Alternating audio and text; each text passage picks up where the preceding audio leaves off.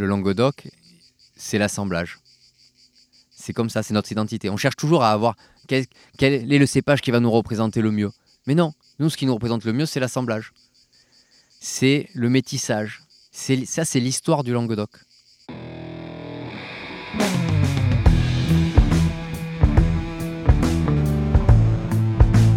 Le vin, le jaja, le pinard, le pif. Il existe une ribambelle de termes pour désigner ce breuvage que nous aimons tant, le jus de raisin fermenté. Et c'est parce que nous l'aimons plus que tout que nous voulons mieux comprendre ce qui fait un bon vin. Cépage, climat et terroir y participent, mais avant tout, il y a la patte des vigneronnes et des vignerons.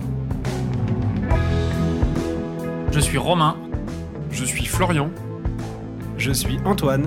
Nous sommes trois copains et nous vous emmenons à la rencontre de ces hommes et de ces femmes dans leur domaine pour les interroger sur la magie de leur métier et leur vie au milieu des raisins, des vignes et des barriques. Bienvenue à toutes et à tous dans le bon grain de l'ivresse.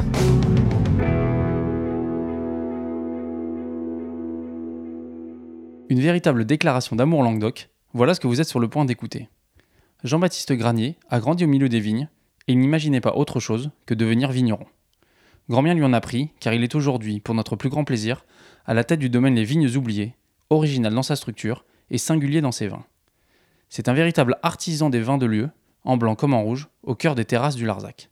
C'est une personnalité forte que nous avons eu le plaisir d'interroger, et c'est un vrai bonheur de partager ce moment avec vous. Bonjour Jean-Baptiste Granier. Bonjour. Est-ce que tu peux commencer par te présenter euh, succinctement, s'il te plaît? Bah, donc, je m'appelle Jean-Baptiste Granier. Bienvenue, euh, déjà je commence par ça. Bienvenue un peu dans mon plus beau bureau. Là, on est, on est au cœur du vignoble euh, des vignes oubliées. Donc là, on a face à nous euh, un vieux cinceau, un, vieux cinceau que j'ai récupéré euh, à peu près en 2000, 2010. Euh, c'est un peu la venue dans ces vignes-là qui m'a convaincu de faire les vignes oubliées et de m'installer, de franchir le cap. Euh, mon histoire familiale euh, fait que je suis tombé dedans quand j'étais petit. Dans, dans une cuve, ils m'ont, ils, m'ont sorti juste. Ouais, je voulais commencer par ça. T'as, as quand même, euh, c'est une longue histoire maintenant, le vin pour toi. Oui, ouais. C'est un peu depuis que je suis petit, je sais que je veux, je veux faire du vin. Voilà. Et je sais que je veux faire du vin dans le Languedoc. Je sais pas pourquoi, je sais pas comment, mais j'ai jamais hésité. Euh, quand j'étais petit. Donc, euh, moi, je suis issu d'une famille euh, de vignerons. mon grand-père avait un domaine viticole dans le Gard, à côté de Sommières, qui maintenant, où mon père et mon oncle donc s'occupent de ce domaine. C'est le Masmontel, Masgranier. Euh, donc depuis que je suis petit, je vais là-bas. j'ai eu voilà, mon père m'a transmis, m'a transmis la passion euh, du vin, m'a transmis euh, la passion du Languedoc. Euh, je crois que c'est vraiment ces deux choses-là qui me, construisent. Et hum, donc à trois ans, il y avait les premières barriques qui étaient arrivées au, domaine familial. C'était juste un peu avant 90. Et déjà, je me mettais à califourchon et sur les, barriques. Faut toujours des fois un peu bâtonner les vins euh, en sortie de, vinification et pour faire remonter les lits. Et voilà, à trois ans, je, faisais déjà ça. Et après, toute, toute, ma, voilà, toute ma jeunesse a été euh, rythmée euh, par, par des week-ends passés au domaine familial. Et c'est là que j'ai pris. ouais, j'ai compris que c'était ce que j'aimais faire. Euh, à la fois, je passais beaucoup de temps avec mon grand-père. J'avais la chance, mon grand-père était à, ce moment-là à la retraite. Euh, et donc, j'ai, passé euh, mes week-ends, mes vacances là-bas, au domaine familial, où, où j'ai changé beaucoup avec mon grand-père. On passait du temps dans la nature, on passait du temps dans les vignes. et ça, ça a été vraiment fondateur pour moi et pour pour vraiment comprendre que, que tout venait de la terre, quoi. Voilà, que le, c'est le point de départ. Tout vient de la terre, tout vient des lieux. Et le vin n'est n'est qu'un prétexte en fait derrière pour euh, à la fois euh, échanger et travailler avec la nature. Voilà. T'as jamais eu envie de travailler au domaine familial? Ça aussi, c'est. euh, J'ai jamais eu de pression pour dire euh, il faut que ça soit toi qui reprenne le domaine familial. Et ça, c'était cette liberté-là qui m'a permis de choisir vraiment le lieu là où je voulais euh, être et travailler. Il se trouve que le domaine familial, euh, bah, il y avait mon oncle et mon père. ils étaient encore jeunes, ils n'avaient pas prendre leur, tra- leur retraite quand moi je suis, quand moi je suis sorti de, l'école d'agro. Et puis, il y a eu dans mon histoire des rencontres, des rencontres de, de personnes, des rencontres de lieux.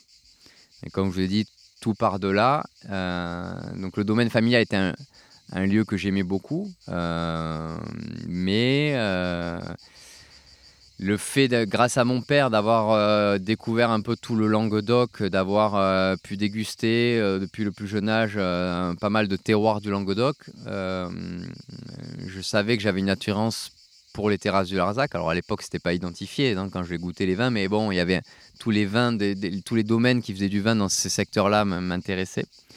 Et puis euh, en 2007, euh, en, en 2007, j'ai fait mon premier stage de vinif euh, au Mas Julien.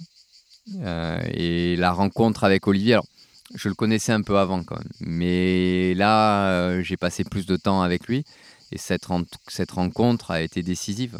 Euh, et aujourd'hui encore, euh, voilà, c'est une des plus belles rencontres que j'ai pu faire dans le monde du vin. Euh, et c'est cette rencontre, c'est la rencontre avec Olivier qui a été le, le point de départ des vignes oubliées. Voilà.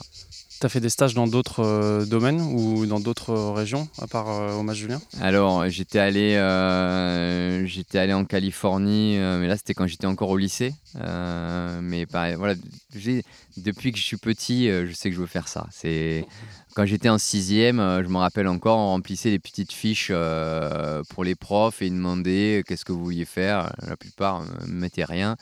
Moi, je mettais que j'étais, euh, que je voulais être euh, ingénieur agro, euh, spécialisé en viticulture, en onologie, et diplômé de Montpellier, quoi.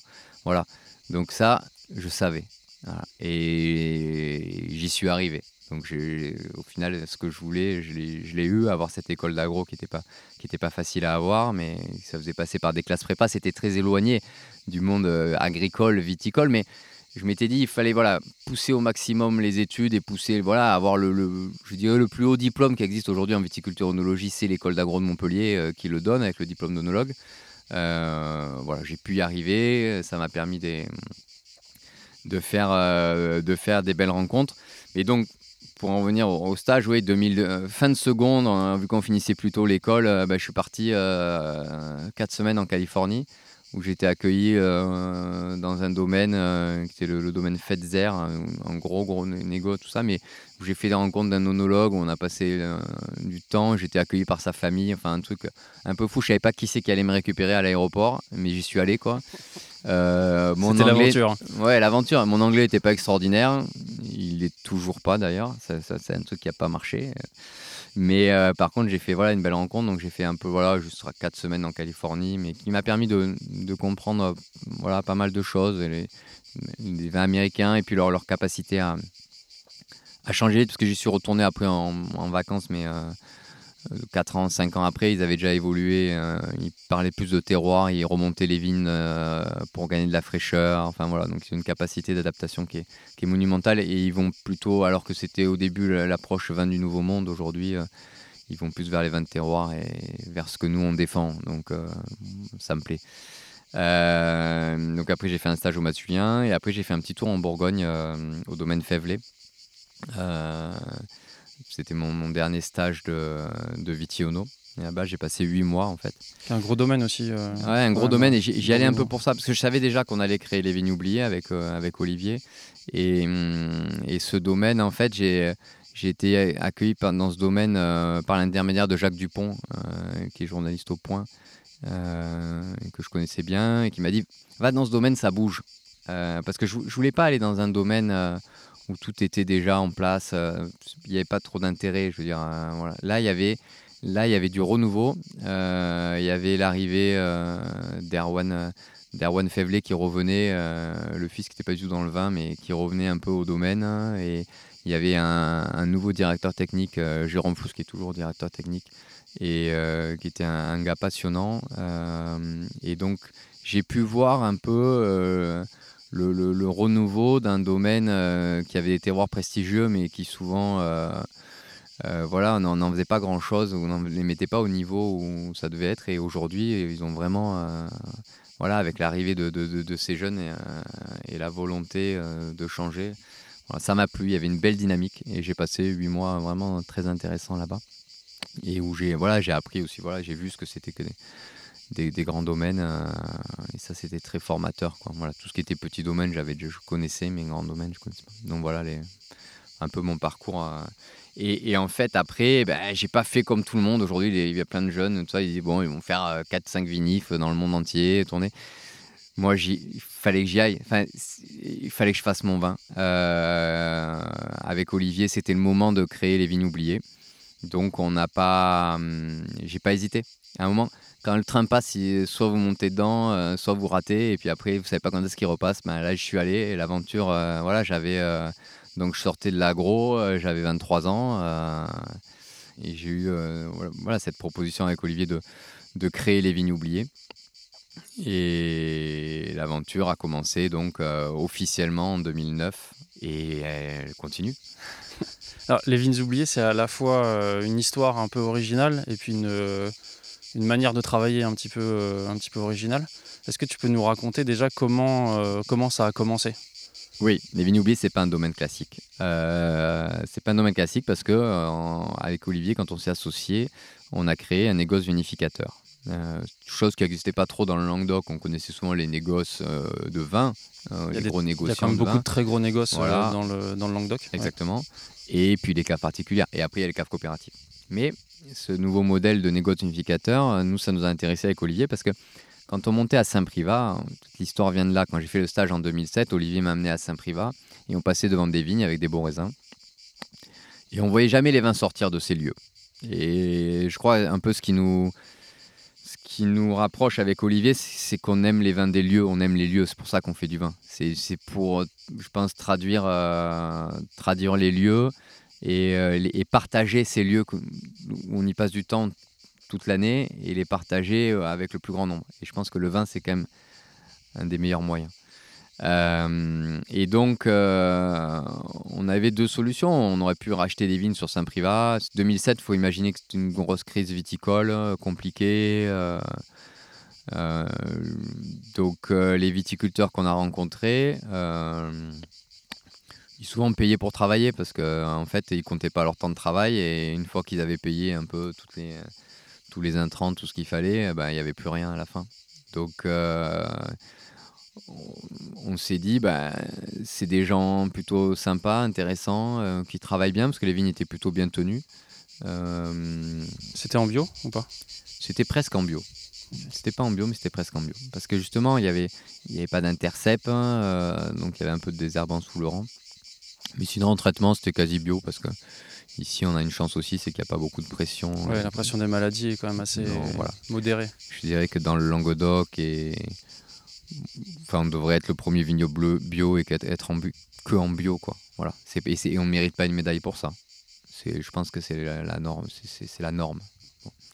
Donc là, on a, euh, au début, euh, la première chose qu'on a fait, c'est qu'on dit voilà, on passe tout en bio. Mais c'était pas un effort colossal. Euh, je dirais même qu'il labourait, il, grattait des fois un peu trop les vignes et on, est revenu sur ça et on a relaissé un peu pousser l'herbe naturelle à certains endroits, quoi. Voilà. Mais c'était hum, donc le, but, c'était de, de, travailler à plusieurs, de refaire un peu une coopérative, une petite coopération privée. C'est-à-dire que euh, les viticulteurs restent propriétaires de leurs vignes euh, et on travaille toute l'année euh, ensemble. on échange, on se prête du matériel, on échange du temps de travail. Et tout ça, bah, c'est les vignes oubliées. Aujourd'hui, on est trois viticulteurs. donc, maintenant, j'ai quelques vignes à moi. Donc, j'ai 7 hectares de vignes en, propriété que je cultive euh, avec, euh, bah, avec d'autres viticulteurs aussi et toute une famille, la, la famille Sauclière. Et puis j'ai un autre viticulteur euh, sur Saint-Privat, Armel Bessière, avec qui je travaille depuis le début aussi. Et après, ben, arrivent les vignes oubliées qui, euh, cette structure de négoce vinificateur, ce domaine euh, qui commence dès la vendange. Donc ça, c'est mon équipe de vendangeurs. Et après, tout le reste, tout le reste des, étapes de notre métier euh, qui est complexe, ça, c'est les vignes oubliées euh, qui le font. Comment tu les as convaincus de se lancer dans l'aventure euh, avec toi? Parce qu'ils avaient, je veux dire, ils avaient euh, une situation euh, installée déjà? Oui, installé, mais comme je dis, ils payaient pour travailler et pour amener les raisins à la cave coopérative. Donc à un moment, ben, c'est pas durable. Donc on leur a proposé avec Olivier voilà, de faire un partenariat et d'essayer euh, d'améliorer le quotidien, euh, d'améliorer euh, les, les prix d'achat de raisins. Et petit à petit, ben, on, a, on a progressé ensemble. Et, et voilà, et aujourd'hui, euh, je pense que les revenus à l'hectare euh, sont beaucoup plus intéressants. Donc, il y a à la fois, ils continuent à prendre du plaisir à travailler dans leur vigne et en, et en plus à être rémunérés, parce que je pense que c'est normal. Quoi. Je veux dire, à un moment, il n'y a pas que l'argent dans la vie, mais c'est quand même, on en a besoin. Il leur faut quand même un vivre, petit quoi. peu, ouais. Voilà. Surtout que les raisins sont, sont beaux ici, donc Ah, les raisins, voilà, les raisins sont beaux, ces lieux sont beaux, c'est-à-dire que euh, c'est l'autre. Il y avait à la fois la, la qualité des raisins, et c'est pour ça qu'on a fait des essais en 2007 pour vérifier euh, si ce qu'on voyait se traduit dans, la- dans le vin. C'est pas automatique, mais souvent quand c'est beau, c'est bon. Voilà. Et quand on est arrivé, moi, quand je suis arrivé sur ce terroir de, de- de Saint-Jean-de-la-Blaquière, Saint-Privat, dans ce cirque là où on est là actuellement, ce cirque de la Blaquière, euh, bah, c'était. c'est- le plaisir de venir, le plaisir de ne pas avoir que des vignes. Moi, j'adore le vin, j'aime les vignes, j'aime cette plante, euh, mais quand il y en a trop, euh, ça me va pas. Et je pense que la nature, ben, non plus, ça lui va pas quand il y a trop de vignes. Et là, ici, c'est des vignes au milieu des bois. Là, je pense que, vous voyez, on, on discute ensemble, on est à l'ombre. hein. Mais on n'est pas à l'ombre de la vigne, on est à l'ombre des bois. Voilà. Et je dirais que là où on est, c'est là où on prend le café tous les jours, euh, avec un paysage magnifique. Et voilà, c'est ça, c'est ça qui m'a plu ici. C'est qu'il n'y a pas que des vignes. Comment ils ont accueilli l'idée euh, de faire des, des vins de lieu? Enfin, que leurs raisins participent à construire des vins de lieu? Mais parce qu'on allait enfin parler, je pense que c'était un point important, on allait enfin parler euh, de leur vignoble et du lieu où ils vivent. euh, et de montrer que le, travail qui était fait euh, avait, un intérêt. Souvent dans le Languedoc, euh, on, a ah, les vignes en coteau, les vignes difficiles à cultiver. Oh ben non, il faut arrêter ça, il faut, irriguer des vignes dans la plaine, produire beaucoup de rendement. et donc, ben, eux, de toute façon, les lieux ne permettaient pas de faire ça. Donc ça veut dire quoi? Qu'il fallait arrêter? Alors que je pense que c'est plutôt de ces lieux-là qu'il faut préserver. Donc euh, c'est ça qui a, je pense qu'il y avait cette motivation-là de, de garder et d'entretenir les paysages où vous vivez. Moi je pense que euh, on est là, euh, c'est comme sa maison. Si on entretient les alentours de sa maison, je pense qu'on est plus heureux et on vit mieux. Quand vous vivez dans un lieu pas beau, euh, il n'y a pas de plaisir, vous déprimez. Donc, pouvoir continuer à travailler euh, dans le lieu où ils vivent euh, et faire quelque chose de, beau et en plus essayer de faire quelque chose de bon et le partager avec le plus grand nombre, voilà, je pense que c'est vraiment ça, comme je vous dit, c'est ça le vin. Quoi. Il y a pas, quand il y aura plus de partage, il y aura plus d'échange, euh, on pourra arrêter de faire du vin. Le vin, c'est c'est pas, c'est pas quelque chose d'obligatoire euh, pour vivre. Il faut que ça reste du plaisir. C'était une conviction qu'ils avaient déjà au fond d'eux, de- d'avoir euh, entre les mains des raisins de lieu pour faire des vins de lieu, ou c'est quand même toi qui leur a apporté cette. toi et Olivier qui leur ont apporté cette, cette vision? On, a montré, oui, que on pouvait un peu plus identifier, euh, choisir des secteurs et pas tout mélanger, et, après perdre le sens quand, c'est toujours un peu le, c'est dommage. La, coopération est, absolument un modèle extraordinaire, euh, mais la, coopération du départ, c'est-à-dire s'en- s'entraider, euh, partager, échanger. Quand c'est la coopération est devenue une grande cuve de mélange de tout le monde, ben, on s'est perdu. Quoi. Voilà. Donc, c'est, hum, c'est à la fois des, des lieux et des identités, et puis euh, identifier le travail de chacun. Euh, et c'est pour ça qu'aujourd'hui, mine de rien, bah, les caves particulières, elles marchent un peu mieux que les caves coopératives, parce que c'est une, identification d'un de, de, travail et euh, une valorisation d'un travail. Et quand certaines caves coopératives, il y en a certaines qui marchent très bien, mais quand ils ont justement réussi à, à identifier et à séparer le, travail et les lieux de, certains, et de valoriser dans, notre monde, on a besoin d'être valorisé. L'humain, il a besoin d'être valorisé. Euh, parce que lui qui me dit euh, qu'il n'a pas besoin d'être valorisé, voilà, c'est normal. On fait quelque chose, euh, on est content quand, quand on est remercié, quand on est félicité. voilà, ça fait partie. C'est une des spécificités de l'humain et qui nous différencie peut-être des animaux. Tu l'as dit, l'aventure elle a commencé avec Olivier Julien, mais aujourd'hui vous êtes vous n'êtes plus associé. en tout cas, lui, il fait plus partie vraiment de l'aventure des, vignes oubliées. Pourquoi est-ce que vous avez pris ce chemin-là? Ben, Ce chemin, il a été pris en 2011. En fait, euh, c'est ça la, la, chance que j'ai eue. Et euh, c'est à la fois d'être associé avec Olivier et à la fois un jour qu'ils me disent Bon, maintenant t'es grand, vas-y, continue l'aventure. Euh, je pense qu'il voilà, il a, il, a, cru en moi, il savait que j'avais les capacités et il m'a dit tu, bah, tu continues seul, moi j'ai le Mas Julien, continue les vignes oubliées. Donc, euh, on peut pas rêver mieux dans la vie, d'être parrainé euh, par quelqu'un comme, comme Olivier. Euh, parce que vous avez à la fois, voilà, vous, il y a une, une création ensemble, une, des échanges, une formation. J'ai beaucoup appris d'Olivier. Et puis après, de savoir ben, dire, bon, ben, le projet qu'on a fait ensemble, ben, je te le laisse et, continue l'aventure. Donc, il n'y a, pas mieux pour, euh, pour s'installer et pour, euh, et pour créer, d'être, d'être aidé par, euh, par des gens qui ont. Voilà, qui ont... Moi, j'ai l'âge du Mas Julien. voilà, je suis né en 85 hein, et le Mas Julien a été créé en 85. J'ai l'âge de l'appellation Languedoc, Coteau de Languedoc, en 85. Je ne sais pas si c'est des signes, est-ce qu'on peut voir des signes, j'en sais rien, mais en tout cas, voilà. dès le départ, il y a, a quand je suis né, il y, avait voilà, une histoire qui s'inscrivait et aujourd'hui, bah, j'essaye d'amener ma pierre à l'édifice et c'est pour ça que je fais du vin dans le Languedoc. J'aurais jamais fait du vin ailleurs. C'est pas que je sois euh, pas ouvert aux autres vins et pas ouvert aux autres régions. Euh, j'aime en boire.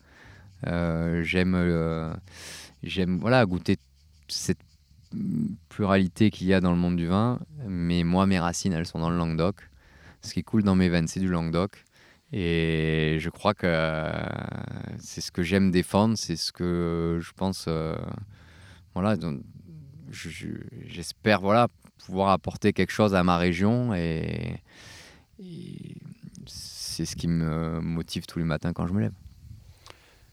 Est-ce que depuis 2007, le, travail dans les vignes et le, vin euh, a changé dans le coin Oui, mais pas des grands changements, des petits changements. Moi, je suis euh, adepte des, petits changements et du temps long. Euh, et je pense que c'est ça aussi qui me plaît dans le vin. Euh, on est dans une société où tout va très vite, beaucoup trop vite, et on va droit dans le mur. Et la, la vigne nous rappelle le temps long, le, le fait qu'il faut faire des petits changements on fait qu'une récolte par an. Euh, dans le monde aujourd'hui, si on pouvait faire plus, les mecs cherchent à, aimeraient bien faire trois récoltes, quatre récoltes, mais ou dans d'autres activités, toujours plus, toujours plus, toujours plus. Et là, la nature, elle dit bah non, le cycle, c'est un an. Une récolte, c'est tous les ans. Et donc, les changements, moi, je ne crois pas aux changements radicaux. On dit ah ben tiens maintenant, alors à un moment c'était la mode, il faut tout irriguer. Après là, c'est bon, encore maintenant vu qu'il a fait un peu c'est la sécheresse, ça revient au galop. Mais bon, l'eau, il faudra, il faudra de l'eau d'abord. Enfin, je veux dire, est-ce qu'on est-ce qu'on irriguera la vigne en premier? Ça, je pose le débat. Rien n'est moins sûr. Oui, ouais, je pense pas que ça soit la, priorité, sachant que la, vigne est une plante méditerranéenne. Donc on peut essayer de trouver et de s'adapter, de trouver mais des petits changements. Est-ce qu'aujourd'hui, il faut changer le vignoble et mettre que des cépages résistants parce que euh, les traitements, non. Non, la résistance, les grands changements comme ça, ça nous emmène droit dans le mur parce que de toute façon, la résistance, la nature, elle, la contourne en très peu de temps. Donc, quand on a, quand, euh, les- dans les vignes oubliées, dans les vignes des vignes oubliées, oui, on a fait des changements, mais des petits changements. Chaque année, on a un peu fait évoluer la taille, on a fait un peu plus de débourgeonnage, on a amélioré en fait l'univers de chaque vigne. Et je, pense que ces petits changements ont, permis euh, de passer euh, euh, pas mal d'accidents climatiques ou d'avoir moins de maladies. Voilà, quand vous travaillez sur l'équilibre, et cette notion d'équilibre, c'est ça qui m'intéresse dans les vignes et dans les vins. Euh, y a pas, vous êtes sur un fil, donc il faut faire des petits ajustements. Vous pouvez pas faire des grands coups de barre, un coup à gauche, un coup à droite, sinon vous tombez. Un funambule, euh, il marche euh, sur le fil et c'est des petits ajustements. Et ben moi, je pense que c'est ça. Et c'est ça qui me, c'est ça qui me motive dans le vin, c'est ça qui, euh, que j'aime faire. Donc on n'a pas fait des grands changements, mais plein de petits. Et au bout de 15 ans, voilà, je me, je me dis peut-être que ces petits changements, mais je suis même pas sûr. hein. Bon, en tout cas, ces petits changements, ils ont, ils ont fait évoluer notre plaisir, donc ça c'est déjà essentiel. Est-ce qu'ils ont fait évoluer les vins? Peut-être. Mais je sais pas, je peux pas être radical et dire c'est ça, ça, ça a fait ça, ça, ça a fait ça. Non, parce que c'est, la vigne, c'est une équation à, à multi inconnu. Et donc, euh, voilà, vous essayez de jouer sur un peu chaque petit point, mais vous savez pas vraiment lequel a, a été révolutionnaire. Mais je suis même pas sûr qu'il faille la révolution en plus. Quand même, avec les années, là, la, pression du changement climatique et du réchauffement climatique en particulier, elle se fait de plus en plus sentir, notamment dans, dans une région comme, euh, le Languedoc. Est-ce que d'après toi, la vigne, elle est capable de s'adapter euh, à ces bouleversements? Alors oui, euh, le changement y est. Euh, le changement il y est, on le voit au quotidien. et c'est surtout la rapidité du changement qui est difficile en fait. Parce que le changement, euh, l'évolution, la nature, euh, ça fait partie de l'histoire de la vie. Euh, voilà, il y a eu des changements. Ce qui n'est pas normal actuellement, c'est la rapidité. Et c'est ça qui est dangereux, parce que la rapidité nous empêche de nous adapter. Alors nous, humains, mais bon, à la limite, ça, c'est secondaire, mais surtout que ça empêche la nature, ça va tellement vite que la nature n'a pas le temps de s'adapter. Et c'est là que se pose la question, euh, effectivement, euh, de comment on va faire dans les années à venir. Moi, je suis moins inquiet pour la vigne euh, que pour d'autres cultures. Et ce que tu viens de nous dire, le Languedoc subit plus ce changement climatique. Moi, je m'inscris un peu en faux sur cette théorie-là. Après, c'est du, c'est, c'est un pari, hein, mais je pense que le Languedoc est mieux armé euh, pour affronter les changements climatiques, le changement climatique euh, rapide qu'on est en train de vivre que d'autres régions viticoles. Pourquoi? Eh bien parce que euh, la vigne est une plante méditerranéenne. Ça, c'est la réalité. Donc, on a chez nous déjà quelques cépages adaptés. Et où le changement climatique, l'augmentation un peu de température ou les gros coups de chaud, les vignes sont capables de l'encaisser un peu plus euh, facilement. Un grenache, un carignan, un cinsault, s'il prend un ou deux degrés de plus, c'est pas, il peut y arriver. Il peut y arriver. Alors après, il faut qu'il y ait, alors après, il faut qu'il y ait de l'eau aussi. Mais le Languedoc n'est pas une région, euh, au final, euh, où il pleut euh, moins que dans d'autres régions françaises. On a de, de l'eau. Après, elle est à certains moments. Donc après, il faut soit la stocker, mais les sols sont capables de la stocker. Donc du moment que vous avez re- rechargé les réserves, ça marche. Après cette année, effectivement, là, ce que je dis, c'est difficilement entendable parce que euh, on vient de vivre deux mois de canicule et on s'attend à vivre le troisième, puisque là, on est euh, fin juillet et euh, ça va être une année compliquée. Mais est-ce qu'on aura des phénomènes caniculaires comme ça chaque année? Alors, il va y en avoir de plus en plus, mais on ne les aura peut-être pas chaque année. La, la dernière grosse canicule comme ça, c'était 2003. Bon, on est en 2022. C'est pas chaque année. Voilà mais ça s'accélère. Et donc, il va falloir trouver des petites solutions pour s'adapter. Mais on a un travail à faire sur les porte-greffes, on a un travail à faire, oui, sur les cépages, mais on a peut-être déjà des cépages, on en a déjà qui sont pas mal, on peut en trouver peut-être d'autres, des cépages un peu plus au sud. Voilà, il y a, des, petits changements, mais je pense pas qu'il y aura de, de grandes solutions miracles. Voilà, à chaque fois qu'on a fait dans le Languedoc les grandes solutions miracles, on a fait une catastrophe. Dans, les années 90, on a dit on va mettre le cépage améliorateur, le cépage améliorateur parce qu'il faut vous améliorer le Languedoc. Bon, voilà, bon, certains avaient décidé qu'il fallait nous améliorer, et donc ils nous ont, ils nous ont dit bah, mettez de la Syrah, vous allez améliorer. Voilà, bon, euh, pire erreur. Euh, et puis alors on vous dit, pour faire meilleur dans le Languedoc, euh, il faut que vous baissiez vos rendements. euh, donc on va mettre des porte-greffes restrictifs. voilà.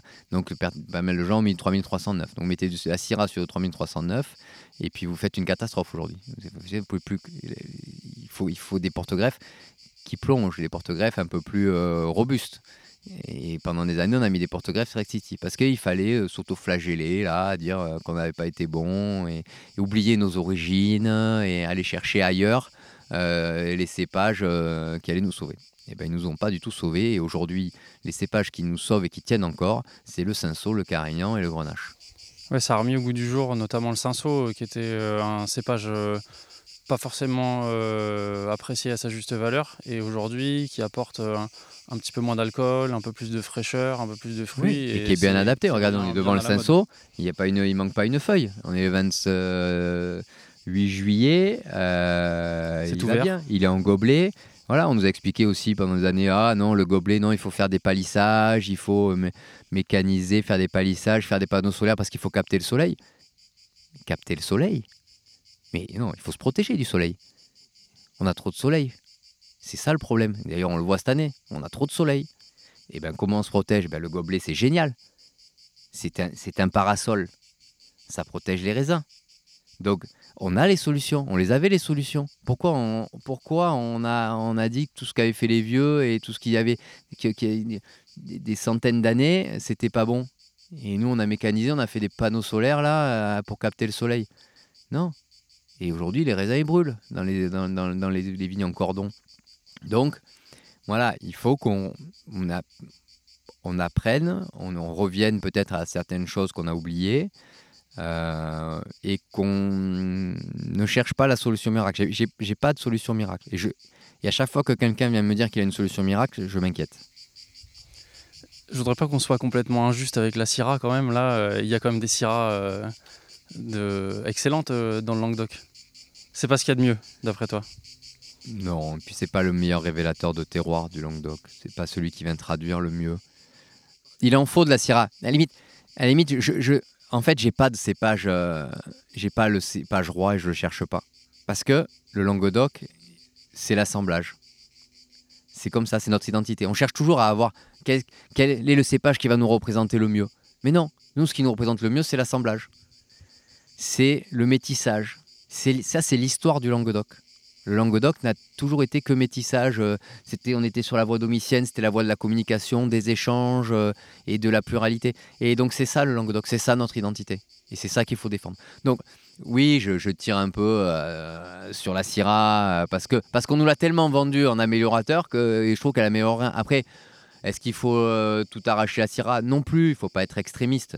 Mais par contre, il y a certains endroits, oui, certains endroits, la Syrah dans le Languedoc m'ennuie. Ça m'ennuie. C'est inintéressant. Ça Sans la Syrah, quand ça a le goût de Syrah, quand c'est variétal, moi, ça m'intéresse pas. Le cépage, quand il est variétal, ne m'intéresse pas. Moi, le cépage, il m'intéresse quand il est révélateur de terroir et de lieu. Voilà. Sans oublier son origine. Un grenache est un grenache. Mais ici, moi, je trouve que les grenaches d'altitude, ben, ça réussit mieux. Et qu'ils ils viennent mieux transcrire le terroir. Les carignans aussi. Les cinceaux aussi. Voilà, je suis plus fan de ça. Après, je fais des essais, j'ai planté un peu de counoise. Voilà, euh, il faut toujours un peu essayer. Mais je vais pas dire à la counoise, ça va être euh, sensationnel et ça va révolutionner. Non, je fais un essai, j'essaie, je vais voir ce que ça va m'amener dans ma palette, quoi, dans, dans, dans- dans mon assemblage, dans la, la manière de. Tu as parlé d'équilibre euh, dans les vignes et dans le vin. Est-ce que tu peux nous expliquer ce que c'est? Dans l'un comme dans l'autre? Sais pas si j'ai une définition d'équilibre. C'est justement ça. L'équilibre, c'est cette petite étoile euh, qu'on vise là et on essaie de s'en approcher. Et hum, bah, c'est éviter les excès. L'équilibre, c'est. Enfin, après, évidemment, vous allez me dire, équilibre, éviter les excès. Il, raconte quelque chose qui est, évident. Des fois, il faut rappeler les évidences.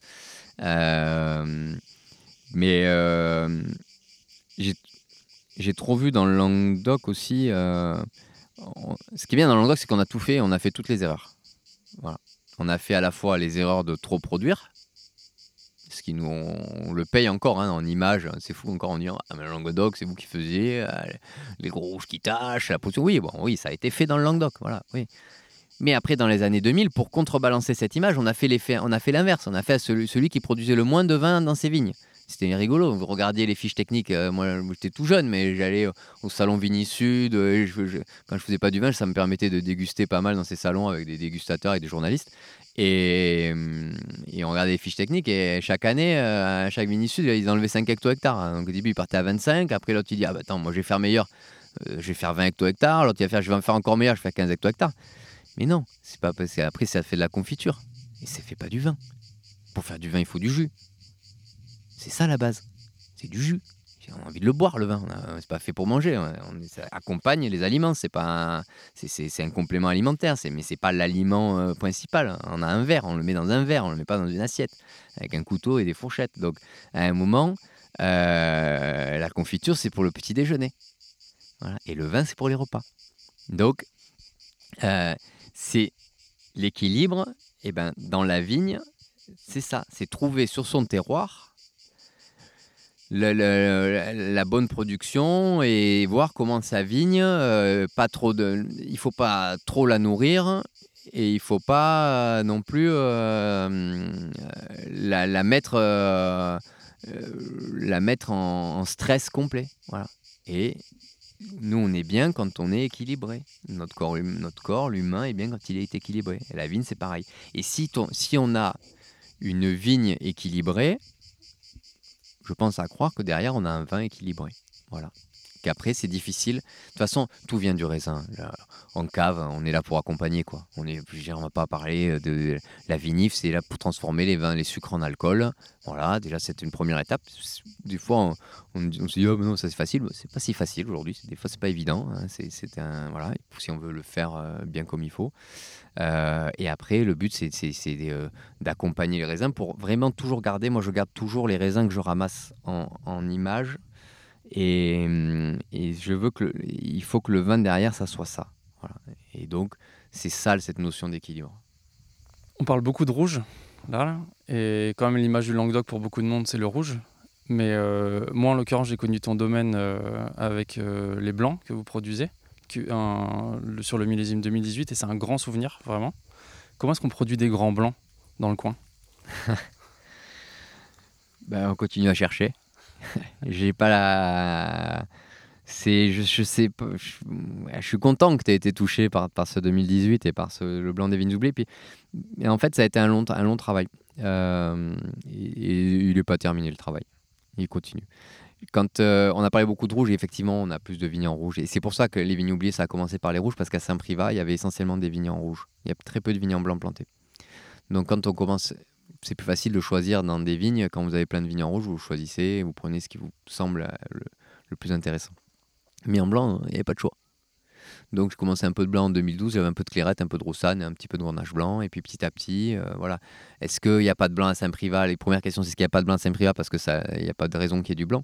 Parce qu'on peut se poser la question, est-ce que vraiment il faut qu'il y ait du blanc dans le Languedoc? Parce que Est-ce qu'il y a des terroirs à blanc ouais oui, est-ce qu'il y a des terroirs à blanc et est-ce qu'on est qu'on peut faire des grands blancs? Alors qu'est-ce que c'est qu'un grand blanc?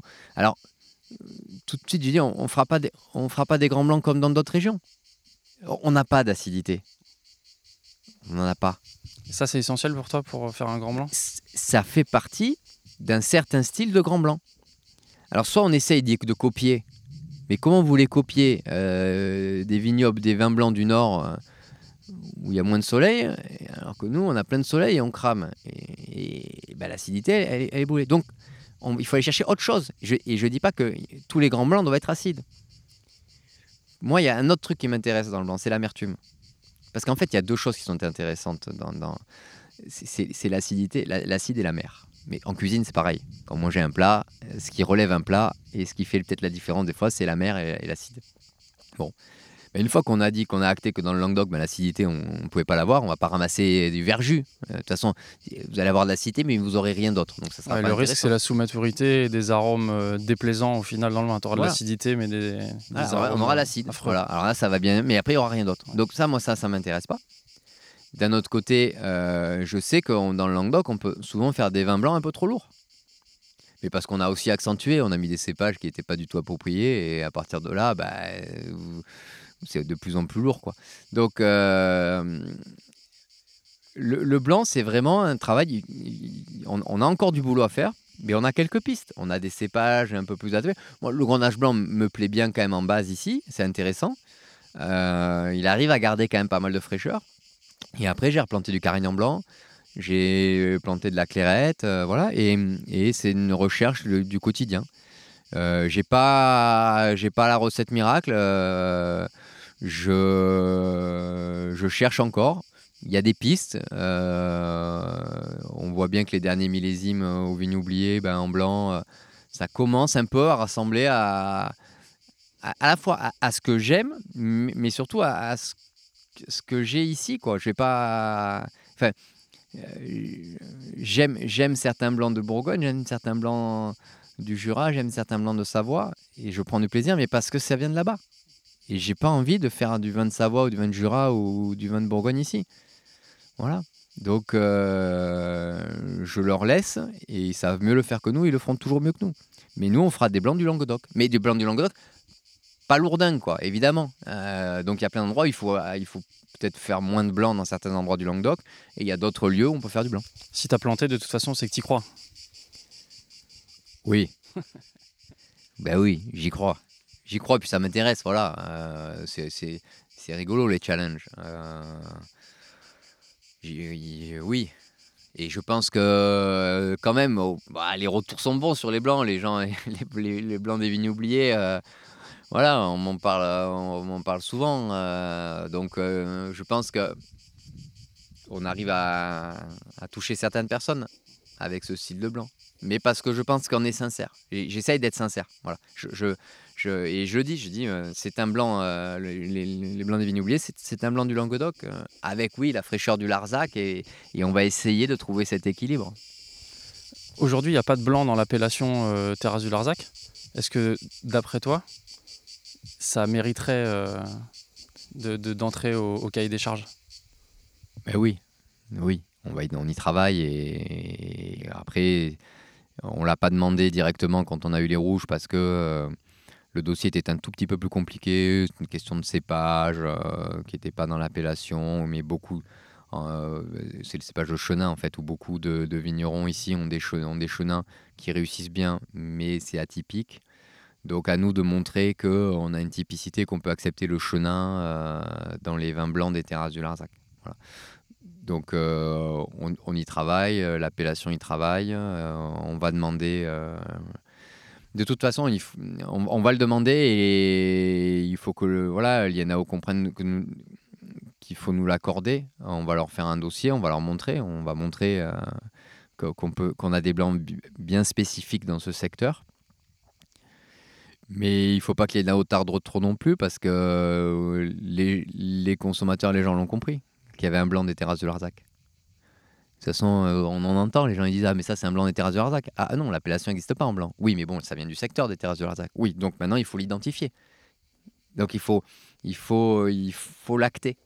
Oui, on peut faire des blancs de terroir dans les terrasses de Larzac avec une identité. C'est des blancs différents du Languedoc. C'est pas les mêmes blancs qu'on peut faire euh, dans le Pic Saint-Loup, dans la Clappe, euh, dans le Roussillon. Donc on a une identité et maintenant il faut l'inscrire, il faut la protéger et c'est ça le, le- le- le rôle de l'INAO, c'est ça le rôle des appellations. C'est pour ça qu'on a besoin des appellations. La seule chose qui restera dans le temps, c'est les appellations. Nous on est de passage, les appellations elles sont à vie, enfin il faut l'espérer. Et, donc il faut qu'on ait un blanc de terrasse de Larzac. Mais je dirais que c'est c'est plus qu'une question, euh, je dirais administrative et d'acter et d'inscrire dans le marbre que de savoir est-ce qu'il faut, est-ce que, euh, qu'est-ce qu'il faut faire pour faire un blanc dans les terrasses? Non, on les a les blancs. Euh, Il y a des blancs. euh, Enfin, j'ai les blancs sur Jonquière et le blanc du Mas-Julien. Plus personne ne discute le fait que c'est un grand blanc du Languedoc et un grand blanc de France. Donc, sur ça, tout le monde est d'accord. Donc, à un moment, il faut juste l'acter, officiellement. Je te propose qu'on aille en cave maintenant? Allez, on va voir le chai d'élevage. C'est parti. On va au frais.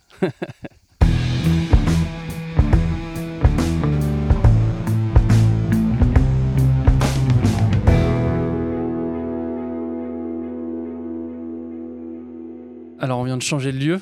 Euh, pour euh, terminer cette euh, interview, je voudrais qu'on parle un peu de, vinification et, d'élevage. Mais là, je voudrais d'abord que tu nous décrives un petit peu cet endroit absolument incroyable dans lequel on est. Là. On est venu se mettre au frais. Exactement. Voilà.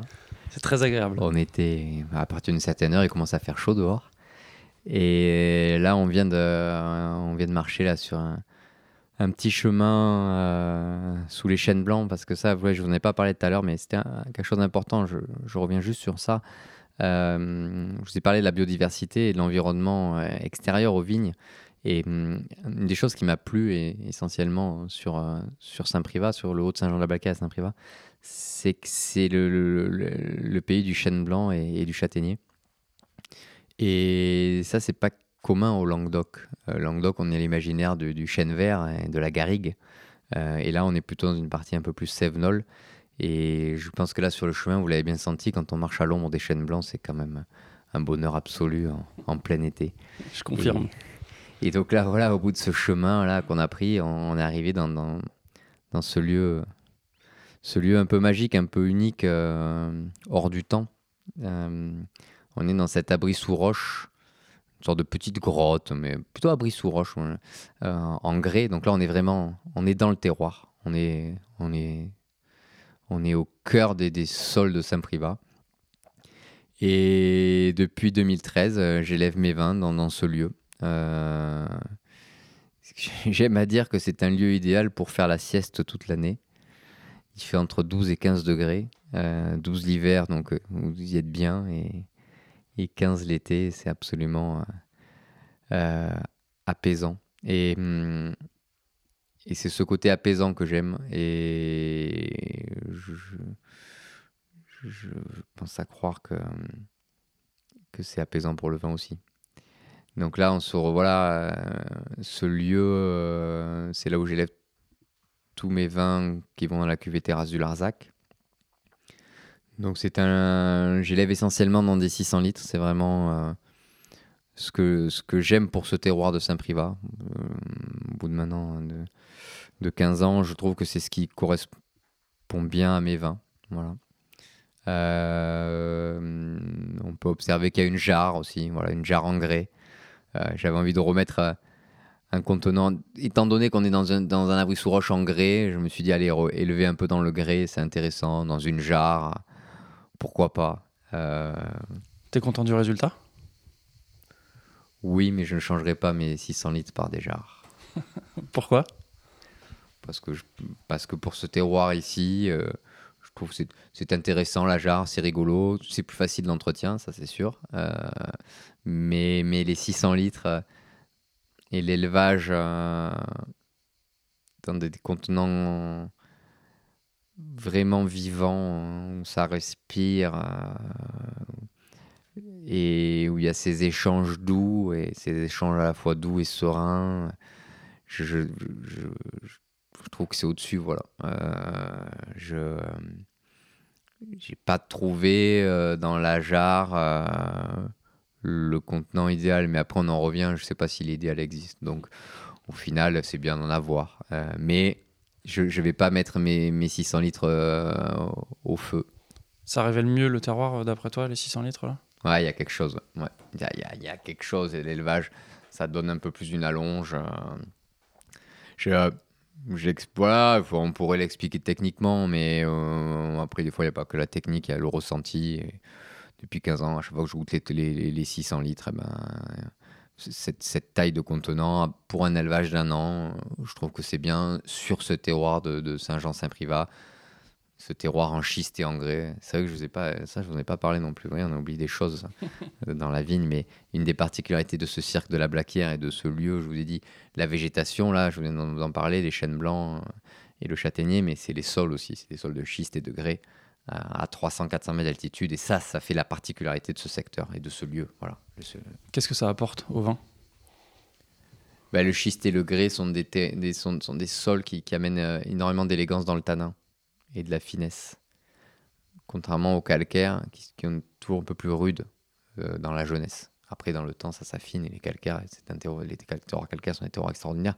Mais la typicité des schistes et des grès font que dès, le, dès la jeunesse, ça se coûte bien et il y a de l'élégance. Voilà. Plus le phénomène ici d'altitude qui amène encore un peu plus de fraîcheur. Voilà, de l'adéquation de ce lieu-là, c'est un, un, peu tout ça. Et, donc, pour, ce, pour ces vins-là, de ce terroir-là, moi j'aime bien l'élevage en 600 litres.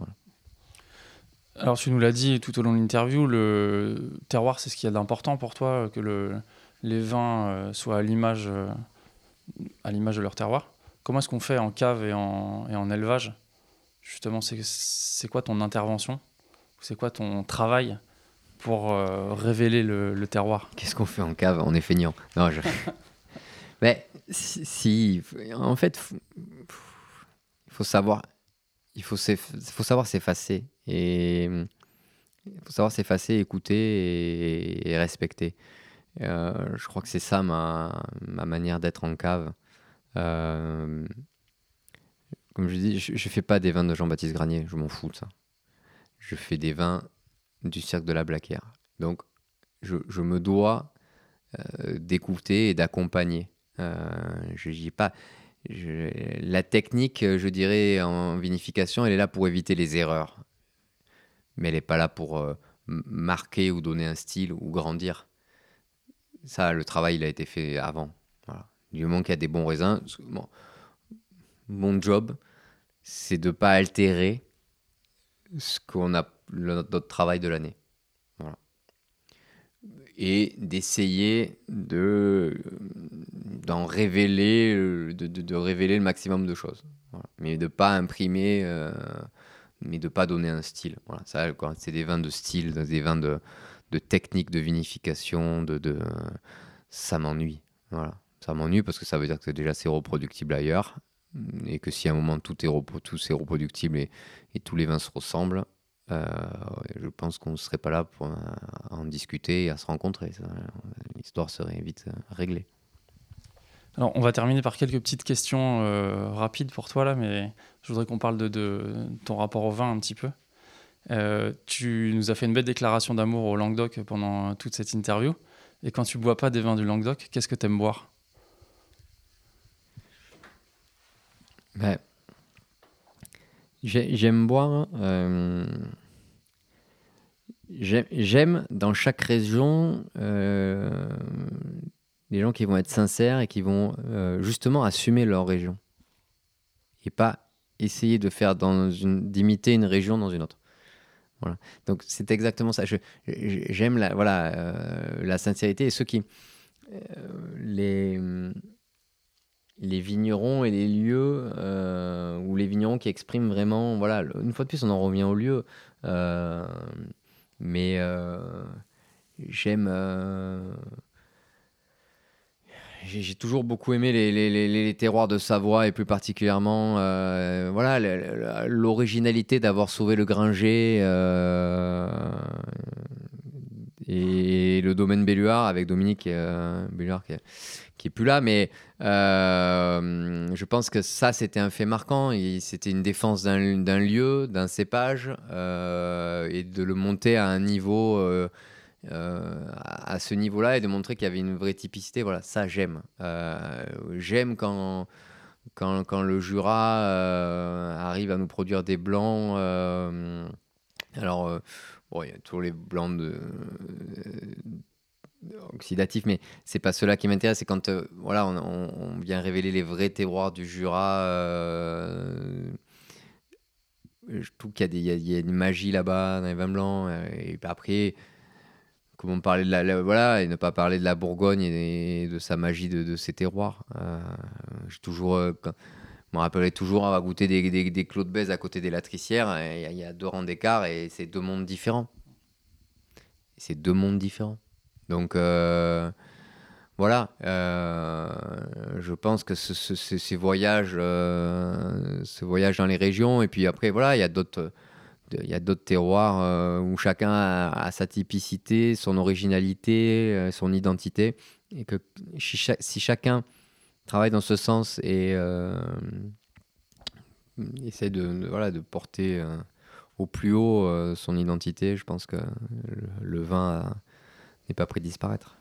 Est-ce que tu veux bien partager deux coups de cœur avec nos auditeurs et nos auditrices? Un dans le Languedoc et un en dehors du Languedoc Les derniers que tu as vus Euh, euh, dans le Languedoc, euh, ben, je, je vais sortir. toujours, c'est jamais évident le Languedoc parce que je trouve qu'il y a voilà, y a- il y a des choses intéressantes et des, des- grands vignerons et des gens que, que- j'aime et où j'aime leur vin. Mais euh, je pense que je me rappellerai toujours d'un Domas Gassac 85 que j'ai bu. euh, au, au restaurant Le Mimosa quand il était ouvert chez, chez David et Bridget Pug. Euh, et j'aime bien prendre ça comme exemple parce qu'en en fait, c'est l'inverse de ce que je défends. J'ai- toujours défendu les, les vins du Languedoc, les cépages de chez nous. Et que là, je vous cite euh, celui qui a mis du Cabernet et qui a mis du Cabernet dans, le- dans, dans le Languedoc et, sur le territoire d'Agnan. Donc comme quoi, euh, bon, ben, ça peut fonctionner, mais ça peut fonctionner à un certain endroit parce qu'il y avait une volonté euh, d'Aimé Guibert de, faire ça. Et c'était un grand souvenir, je me rappelle voilà, de ce 85 qui m'avait marqué. Euh, donc voilà, c'est assez évidemment, je pense, ce qu'il ne faut pas faire dans le Languedoc. Euh, et il faut rarement généraliser, c'est parce que c'est pas parce que là ça a réussi, ça a marché que ça il faut le généraliser que je pense que le Cabernet doit rester dans des lieux où- à Cabernet. Euh, mais voilà, je peux aussi euh, voir la, la qualité et accepter euh, que là, ça a réussi et que c'était un grand vin et que ça m'a fait une grande émotion. Voilà. Et, euh, Et hors Languedoc région, euh, et hors région, euh, hors région, euh, je. Bah, deux, deux émotions. Enfin, je vais citer un peu les terroirs là. Deux, deux émotions. Je pense une, grande émotion, c'était le feu. Je me rappelle plus quel millésime, mais de, de Belluard, ça, ça m'avait Ouais, vraiment. Le feu, c'est impressionnant comme vin. Ouais, ça m'avait vraiment marqué.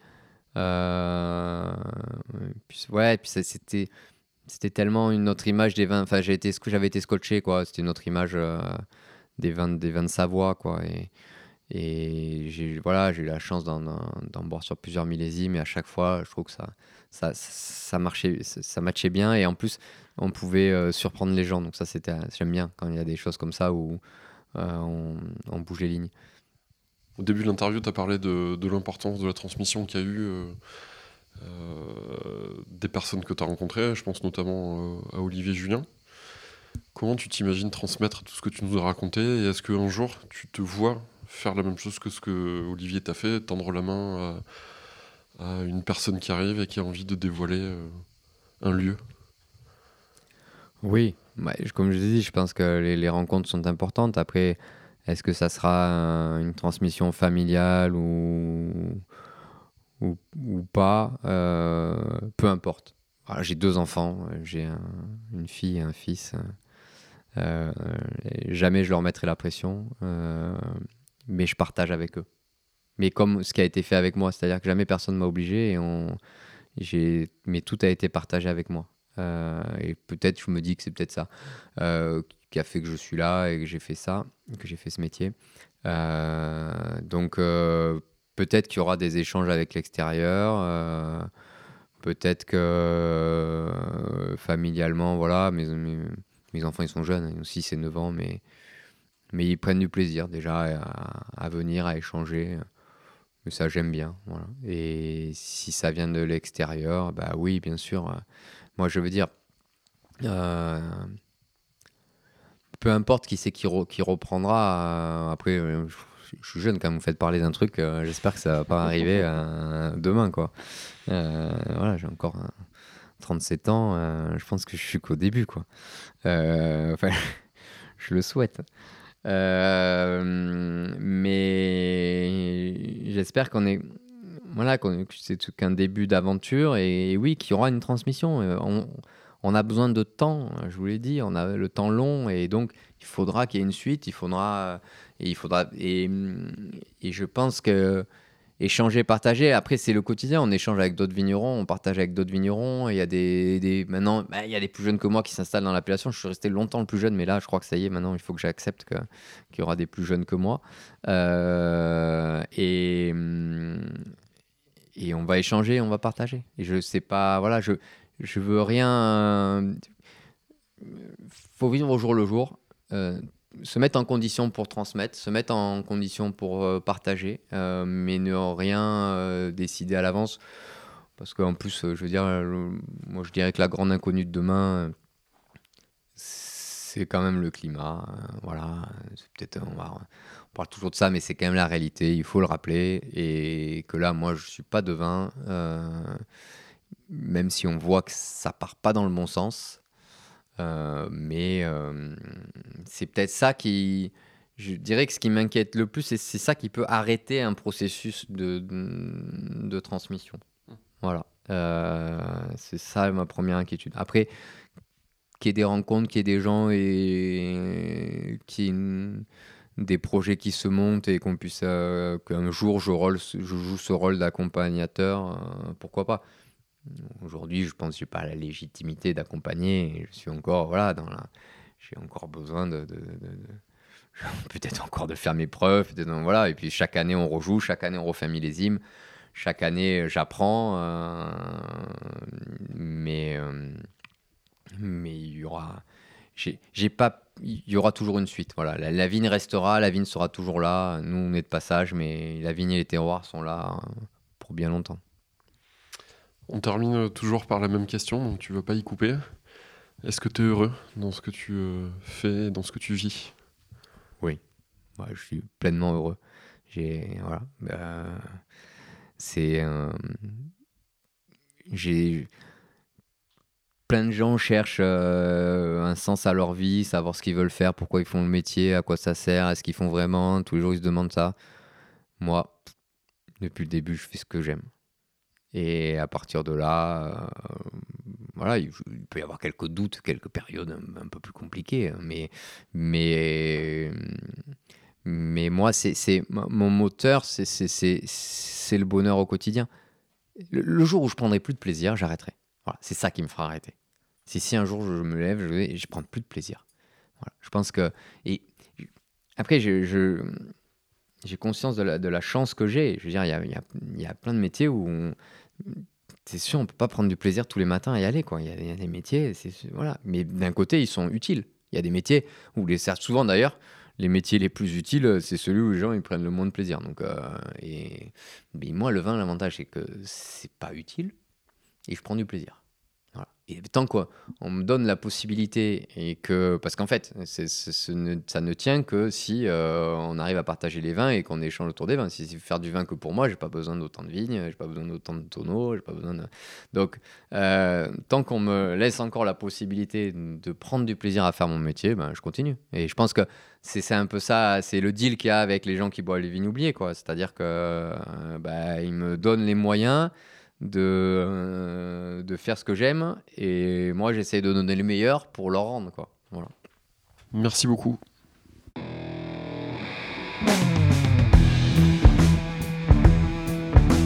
Voilà un projet qui nous touche à bien des écarts.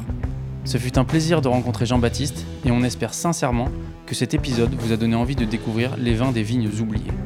Merci Jean-Baptiste et vive le Languedoc. À la réalisation aujourd'hui, Antoine Sica, Florian Nunez et moi-même Romain Becker.